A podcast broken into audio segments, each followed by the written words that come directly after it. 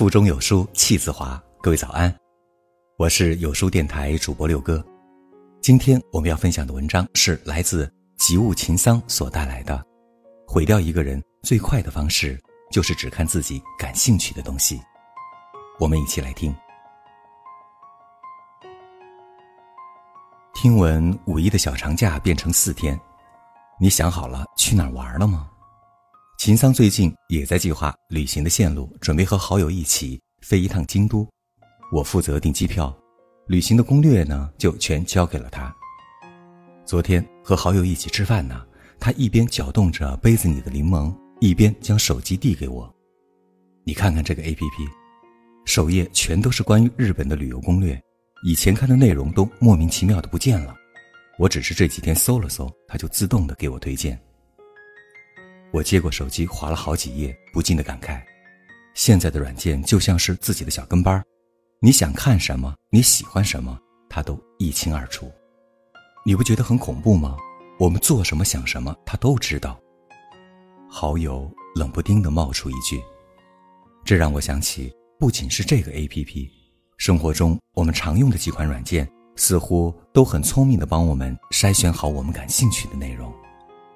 我们生活的一举一动开始落入大数据精心布局的网里，我们所看到的世界就像是被过滤一般，留下的都是自己感兴趣的。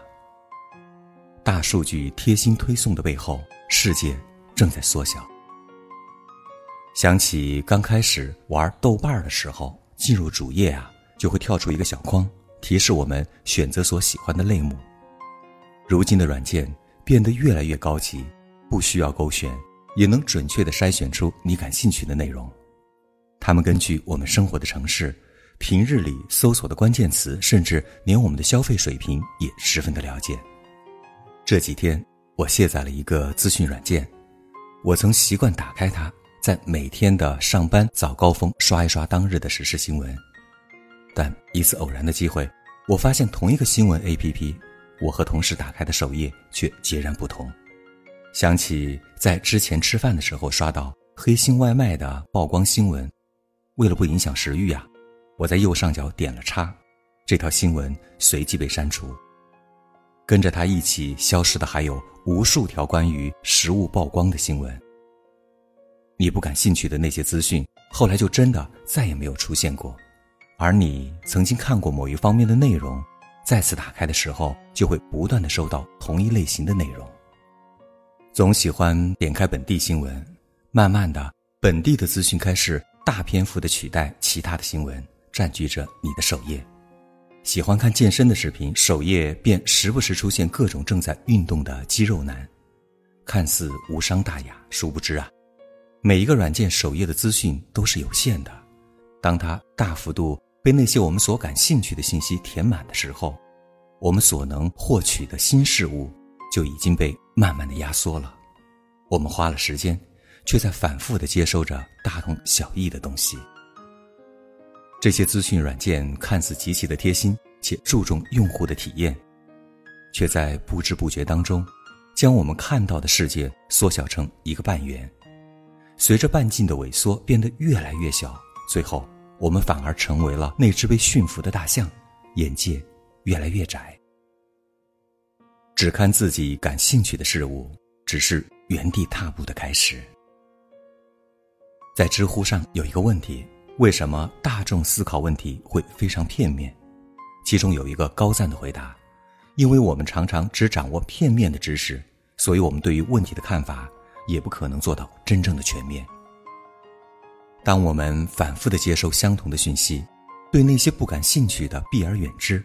我们很容易局限在自己的一亩三分地里，对自己片面的认知深信不疑。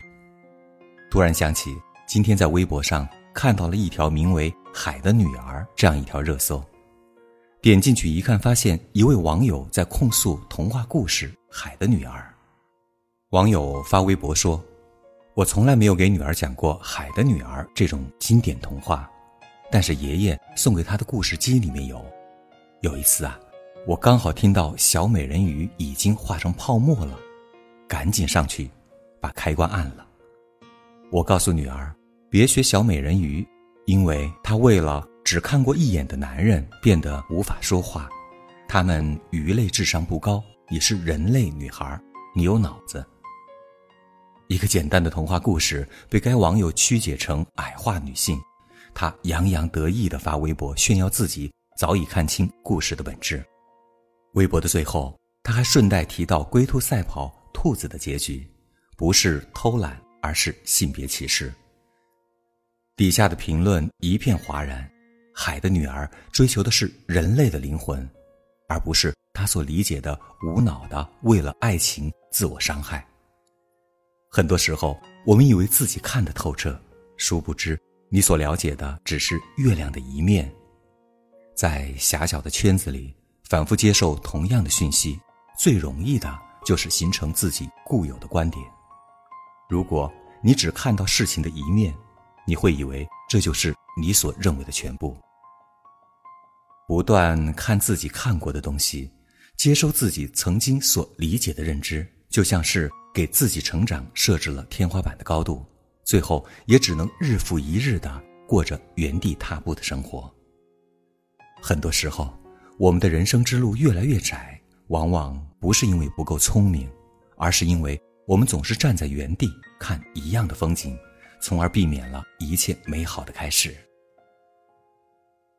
王小波曾说：“人们的见识总是要受处境的限制，这种限制既不知不觉又牢不可破。我们每天所见的人和事、去过的地方、看过的新闻信息，最后都对我们日常生活的认知产生很大的影响。”想起电影《白日梦想家》里面的沃特，是一名杂志社的胶卷洗印师，他循规蹈矩，性格内向。他的生活如同他整个人一样枯燥而单调，碰到喜欢的同事啊，总是怯怯懦懦，不敢搭讪。杂志社面临倒闭，沃特因为寻找最后一张底片，开启了一段不可思议的人生。为了找到摄影师啊，沃特来到格陵兰岛，他坐着醉汉开的直升机跳入冰海和鲨鱼搏斗，冲向即将爆发的火山。影片的最后。沃特还是没能保住工作。此时，他在公司楼下再次的碰到喜欢的女生，以往拘谨的沃特却像是变了一个人。他开始主动搭讪，一路上有说有笑。他曾经害怕和逃避一切未知的事情，最后却被旅途上意想不到的光景深深的影响着。与其把自己围在一个小圈子里，不如给自己一个出走的机会。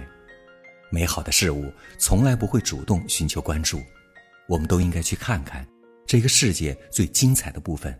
那些我们曾经毫无兴趣的事情，或许才隐藏着真正的乐趣。要知道，永远蜷缩在熟悉和习以为常的事物里，只会让我们原地踏步。只有感受未知，才能让我们变成更好的自己。